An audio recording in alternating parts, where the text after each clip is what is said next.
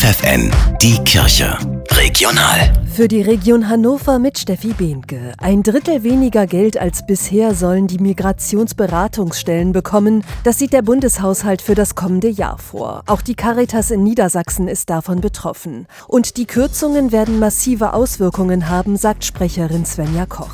Das betrifft natürlich eigentlich dann Hunderttausende an Beratungsgesprächen, die wir nicht führen können. Und das führt auch direkt dazu, dass Arbeitsverträge, die Ende des Jahres verlängert werden müssten, von Migrationsberatungskräften nicht verlängert werden können. Die Folge Beratungsstellen werden schließen müssen. Doch ohne Migrationsberatung sinkt für geflüchtete Menschen die Chance, sich zu integrieren, so die Caritas. Wenn wir hier Menschen aufnehmen, dann kann man nicht sagen, hier, jetzt sieh mal zu, sondern die müssen begleitet werden. Sie müssen an die Sprache herangeführt werden, an Behörden, an all das, was sie hier zum Leben brauchen. Und all das bieten die äh, Migrationsberatungsstellen. Und das trägt wesentlich zur Integration dieser Menschen bei.